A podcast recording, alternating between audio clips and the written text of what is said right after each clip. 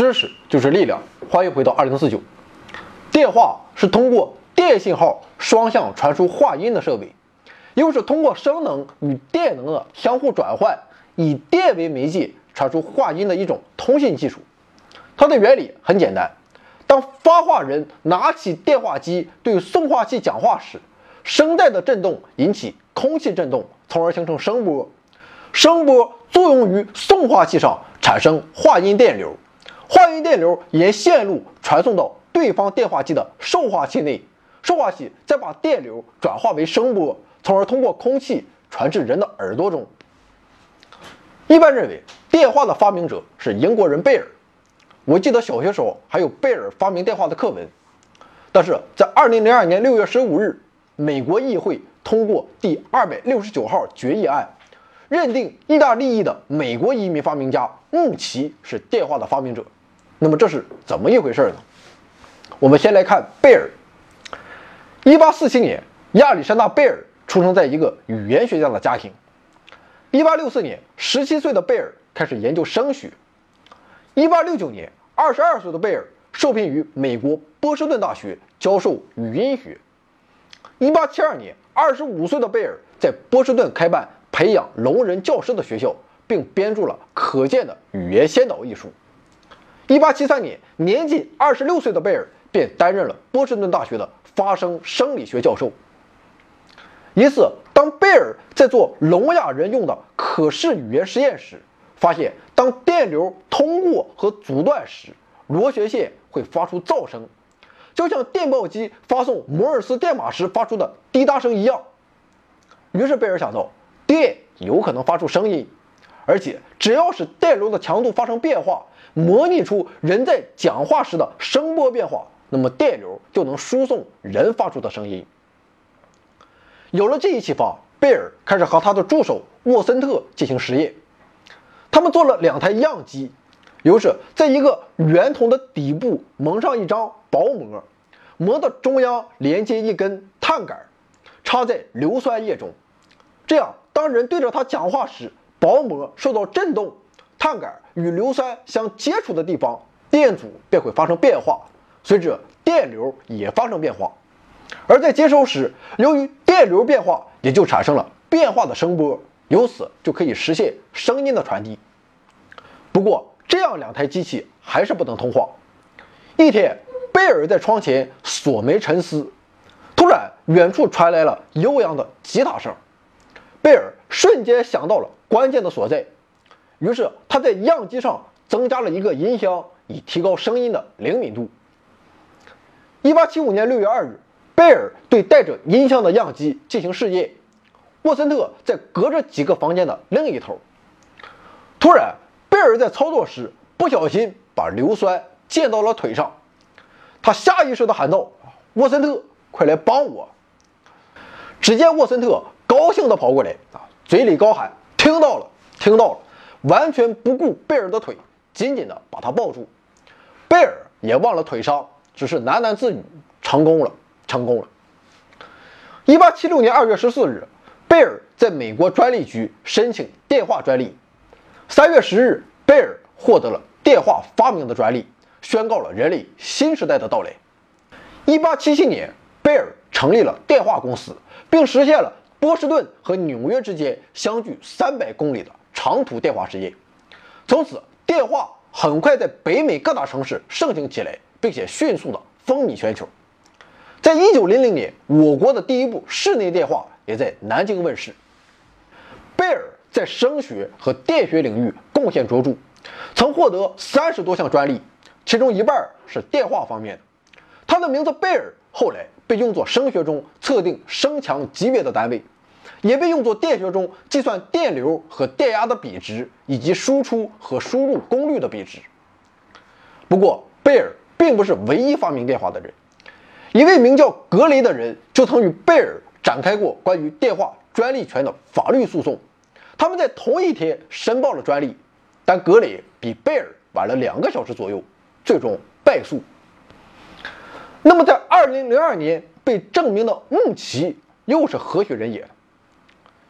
安东尼奥·穆奇于一八零八年生于佛罗伦萨，一八四五年移居美国，为了挣点钱，穆奇开始研究自己很感兴趣的电生理学。不久，他研究出一种用电击治疗疾病的方法。这种非正规的疗法好不好用啊？现在我们已经不得而知了。但是就在1849年的一天，当他准备好一套器械要给在另外一个房间的朋友治疗时，意想不到的奇迹出现了。通过连接两个房间的一根电线，穆奇清楚地听见了从另一个房间里传出的朋友的声音。当时，他把一块与线圈连接的金属簧片插入了朋友口中，线圈又与在另一个房间中的一个导体相连接。实际上，金属簧片在这里起到了传感器的作用。正是由于与线圈相连接，从而把它的振动转变成了一种电流。穆奇马上意识到这一现象有着不寻常的意义，啊，非法行医也不干了，开始立即着手研究被他称为“会说话的电报机”这一装置。而当时他未来的竞争对手贝尔才只有两岁。1854年，穆奇已经制造出第一部像电话机一样运行的样机。他曾这样描述道：“这是一种会震动的膜片，这种振动使一块通电电磁铁上的电流发生改变。这种电流的变化在传到电线的另一端时，就将相同的振动传递给接受膜片，并还原成话语。”第二年，穆奇的电话机被命名为远距离传话机。与此同时，这套设备还在进一步的完善。粗糙的线圈被由磁铁线圈和膜片连成的组合件替代。此外，穆奇还构思了沿线路加强信号的倍增器，以避免远距离的传输信号发生衰减。1860年，穆奇在纽约的意大利语报纸上发表了关于电话雏形的介绍，但是他却没有申请发明专利。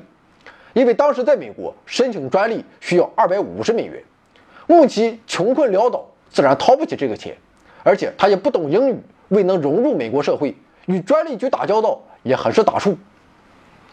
一八七零年，已过花甲之年的穆奇身患重病，不得已将自己费尽心思制作的电话设备以区区六美元的价格卖掉来治病。一八七三年。穆奇生活拮据到了要靠领取社会救济金才能勉强度日。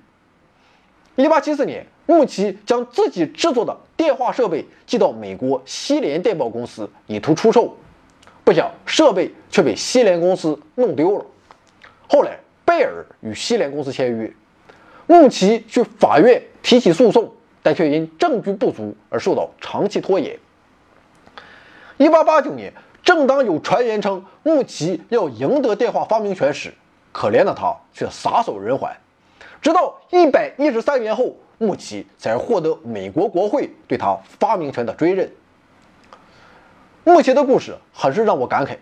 虽然他辛辛苦苦搞出了电话，也在一个多世纪后得到了人们的认可，但世界终归是残酷的，人们记住的还是贝尔。